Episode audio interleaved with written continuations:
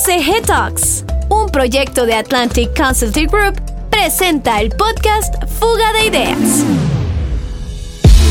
Con Mabel Sandres, y Mario Guevara. Guevara.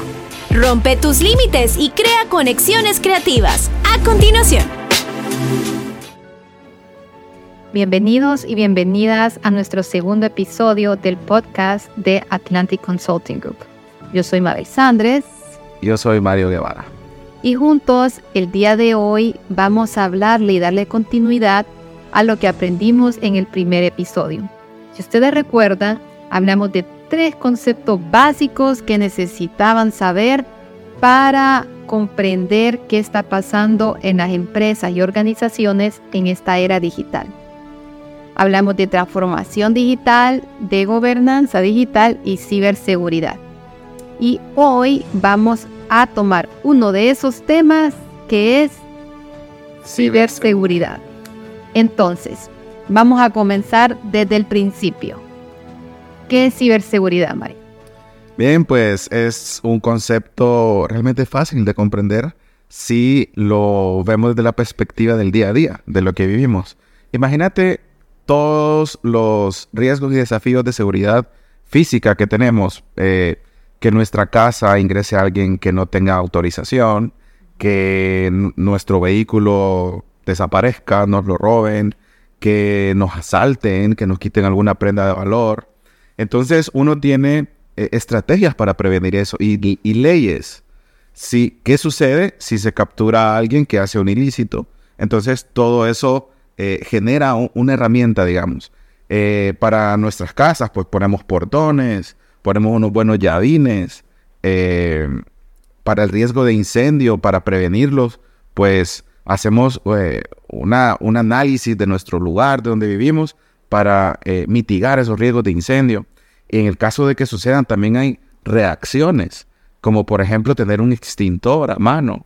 Todas estas medidas de la seguridad física son exactamente las mismas medidas de la ciberseguridad. Imaginémoslo. Entonces, ahí me, gusta cuando vos haces una analogía y bien fácil. Todo lo que vos ejemplificaste es aquí en la tierra. ¿Qué hacemos para que yo tenga un portón? Es algo físico que yo puedo tocarlo. Sí. ¿Qué puedo hacer para cuidar el tesoro de mi casa? Que puede ser una llave, puede ser tantas cosas de forma física, que eso es lo importante, es tangible entonces yo lo guardo y tengo ese checklist de qué tengo que hacer. Entonces ahora lo extrapolamos a qué hacemos allá arriba. ¿Y qué es arriba? Contame. Exactamente. En el podcast anterior hablábamos de que de los 10.5 millones de hondureños que vemos hoy aquí, 8.44 tienen un teléfono. Y de esos 8.44, 6 están conectados a Internet simultáneamente. Entonces, ¿qué te dice eso? Te dice que hay muchos hondureños en un mundo virtual, en un lugar llamado Internet, ¿no? En un ciberespacio. Entonces, el que decimos allá arriba es el ciberespacio. Sí, fíjate que también, eh, no sé desde cuándo se ha tomado como esa, eh, esa posición geográfica que creemos que el Internet está arriba. Imagínate el concepto de la nube, por ejemplo. Sí, porque la nube está allá arriba. Ah, y es como una analogía de que tenés que ver para arriba. Entonces no sé por qué se quedó ese, ese como, ¿qué te digo? Como esa idea de que todo está arriba. Por eso, ¿sabes cómo dicen? Ya lo subiste. Ah, ¿Te has fijado? Te dice, ya subiste el documento, ya subiste el archivo. Bueno, pues entonces tenemos esa idea que podemos utilizarla de que el Internet está arriba. Sin embargo, no está arriba. De hecho, si nos ponemos a analizar, más bien está abajo. Porque, Lo tenemos así bien nerd. Sí, porque la fibra óptica va por bajo de la tierra. Y el, cable, imagínate que el cable submarino de internet que nos conecta a Honduras realmente está abajo. Pero bueno, son detalles que, que... que no son de este episodio, no se preocupen. Sí, sí, sí. Bueno, pero es bueno entenderlo y es bueno saberlo. Bien, entonces, ¿qué sucede? Entonces no le llamemos arriba o abajo, llamémosle ciberespacio. Ciberespacio. Listo. Entonces, ¿Qué medidas de seguridad tenés para un espacio en la Tierra? Ya las hablamos, ¿no? Eh, Contrato seguridad, eh, mantengo cerradas las puertas. Imagínate una organización, imagínate un banco.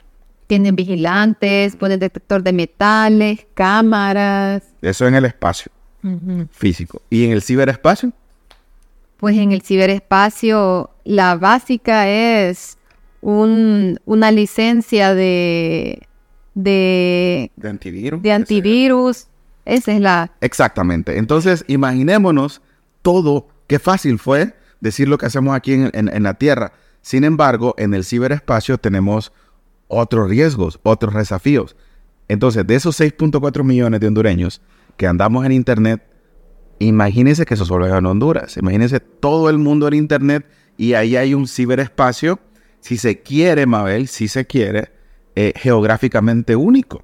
Es decir, vos podrías, nosotros podríamos estar grabando este podcast en Estados Unidos y transmitirlo en Honduras. Simultáneamente podemos eh, hacer un broadcast y empezar a publicarlo en todo el mundo. Eso significa que geográficamente no tenés límites. Exactamente ese es un riesgo. Porque entonces los... Entonces ya no puedo yo delimitar mi espacio geográfico para medir esos riesgos porque ahora es todo el mundo. Exacto. Entonces tenés que hacer medidas, precisamente. Realmente se llaman contramedidas. Tenés que hacer contramedidas para eh, tener una higiene digital en tu organización y eso eh, conlleva a precisamente tener un- una buena política de seguridad y entender el concepto de ciberseguridad desde la cultura institucional. Mira qué interesante lo que te digo. A veces las empresas priman resolver ese tipo de problemas adquiriendo tecnología Sí, eso comprando es un super antivirus, eh, comprando un- una máquina con inteligencia artificial que me analice la red y me diga, hay una amenaza. Sin embargo, Mabel, las empresas están descuidando su mayor activo, que son las personas. Entonces, más vale una empresa con una cultura de ciberseguridad sana que una empresa que tiene personas que no le interesa la ciberseguridad y gastan aquel montón de millones en herramientas tecnológicas siempre suceden ataques. Y te explico por qué. Como te dije, el centro de todo son las personas, ¿no? Entonces, en, el, en la cadena de valor, ponele de una transacción, Mabel, bancaria. eh, vos haces, agarras tu teléfono, entras a tu plataforma. La plataforma per se tiene todas las medidas de seguridad. Tiene un certificado de seguridad, tiene un usuario, tiene un password, tiene un token. Entonces, vos entras. Luego haces el envío o, o- o- o la transacción que era bancaria, cerras tu aplicación y te vas. Imaginémonos ese proceso. Es, soy yo, yo lo empecé como persona. Luego entré al ciberespacio del banco. Luego en el ciberespacio del banco hice la transacción y luego regresé otra vez a mi persona, aquí, a la tierra. Entonces, cuando vos analizas la cadena de valor, existieron dos implicadas en esa transacción. La persona que lo hizo y el banco. Son dos. Ahora, ¿quién crees vos que tiene mayores medidas de seguridad? ¿La persona o el banco? El banco. el banco. Entonces imagínate vos que están los hackers eh, identificando posibles ataques. ¿A quién crees que van a preferir atacar? ¿Al banco o a la persona? Al más vulnerable que somos las personas. Exacto, entonces podemos concluir que el eslabón más débil de la cadena de track sancional somos nosotros, las personas. Entonces ahora sí tenemos ese, ese eh, concepto de que primero tenés que crear una cultura de ciberseguridad para que las personas conozcan esto, de qué se trata, y luego ellos mismos puedan ya saber que tienen que proteger su, su credencial, su llave. Esto es, es el usuario y el password no es nada más que la llave de la puerta de tu casa. ¿A quién se la da vos? Solo los que vivimos en la casa. Exacto. Entonces, imagínense ustedes que le den la llave de su casa a cualquier persona que no conocen. Es exactamente cuando ustedes le dan el usuario y el password a alguien. Entonces, una de las prácticas, eh, digamos que hay que corregir rápidamente, Mabel, es crear esa conciencia de la importancia que tenemos, en, que tenemos cuando nosotros hacemos una entrada a un sistema con un usuario y una contraseña. Entonces hay que protegerla. Vos dices una palabra clave y me gusta porque crea controversia siempre. De están los hackers. Entonces, yo he escuchado de todas esas capacitaciones que has dado y que hemos participado que hay hackers buenos y hackers malos. Para poder saber con quién estamos hablando aquí y por qué tenemos que escucharlo con atención, Mario, él está certificado como hacker ético certificado por Easy Council, que es una certificación internacional donde pues sabemos que muchos han tenido que hacer dos, tres intentos para poder tener esa certificación. Y por ello entonces Mario es una persona que no solamente le apasiona el tema, así como vemos ahorita en el podcast, que se emociona, sino que también tiene las credenciales de recorrido. Eh, también pues estuvo en India para poder fortalecer este conocimiento. Entonces se sabe todas las estrategias y esos trucos que utilizan los hackers malos. Entonces contanos esa diferencia de hacker malo y hacker bueno. Fíjate que siempre, eh, a veces cuando se describe mi, mi, mi puesto... Cuando lo pongamos aquí, ustedes lo pueden leer. Que dice Mario Guevara, hacker ético certificado, surgen muchas preguntas. La primera es, ¿puedes hackear el Facebook? Sí. Y siempre me preguntan eso. Entonces yo les respondo, no, no puedo. Como nos dieron en un taller de que una organización que seguramente van a ver y se van a reír, dice, sí, como cuando sale el, él o la tóxica. y le pregunta, ¿puedes hackear Facebook? Sí. Alerta roja. Cuando alguien me pregunta que si puedo hackear Facebook, es un banderín rojo. Sí, en el taller nosotros ya decimos, mm, este, le vamos a estar preguntando. Eh, eh, exactamente, mira qué bonita la analogía, porque si hay en el, en el, en el mundo físico, hay personas tóxicas que andan invadiendo tu, tu, espacio, físico, pues también en lo digital. Entonces hay cibertóxicos que, que, te, que, que te andan stalkeando en redes sociales. Eso ya. No, stalkeando no. Te andan buscando pescarte en, la contraseña, ah, que vamos a ver de un, de un ataque de phishing. Sí, vamos a escribir todos esos ataques en este, de una manera básica, porque les recuerdo que este también es parte del primer curso de ciberseguridad que va a ofrecer Atlantic Consulting Group a todos. Entonces vamos a ofrecer un curso de ciberseguridad básica para que crear una cultura de ciberseguridad en Honduras. Así que ponga atención a todo esto que, que estamos creando aquí en Atlantic. Pero bien, eh, recapitulando, me toca explicarles qué es ser un hacker ético certificado. Me encanta porque esto vamos a, vamos a hacer un clip y lo voy a subir a mis redes solo para explicar esto. Un hacker ético certificado es aquel que previene ataques de un hacker que no es certificado ni es ético. Sin embargo, tiene esa ansiedad y esa, ese sueño de entrar a organizaciones para tener un beneficio. Es como hacer prácticas que no están autorizadas. Y en el mundo se le llaman eh, en el, white hat hacker y el black hat hacker, que es el hacker de sombrero blanco y el hacker de sombrero negro.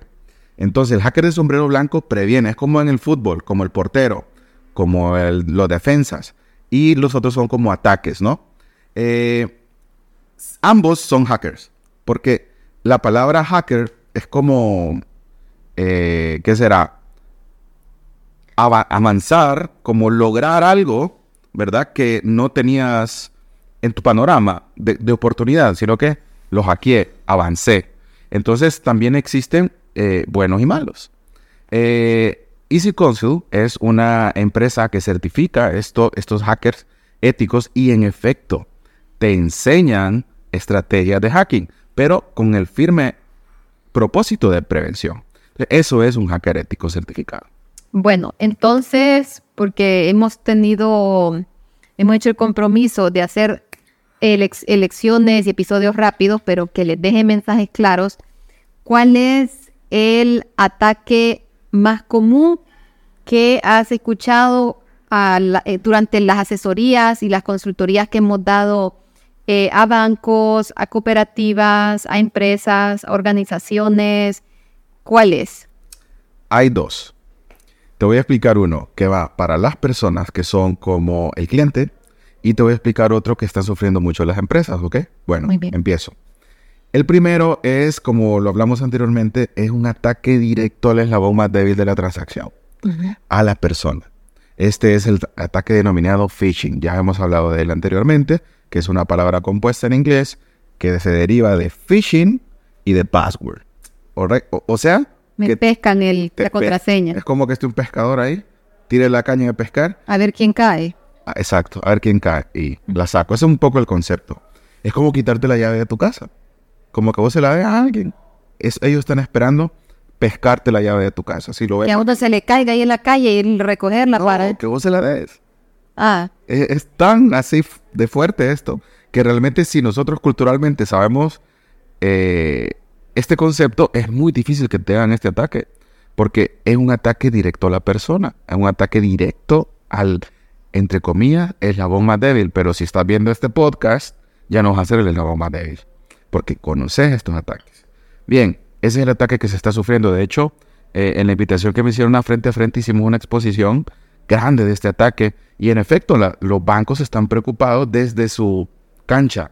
Pero, ¿cómo preparas al cliente? Entonces hay que también pensar. Y en Atlantic tenemos estrategias que vienen desde los bancos hacia las personas para poder proteger y cerrar ese, ese círculo de- y, y- y juntos tener una cultura eh, de ciberseguridad. Bien, ese es el ataque para las personas.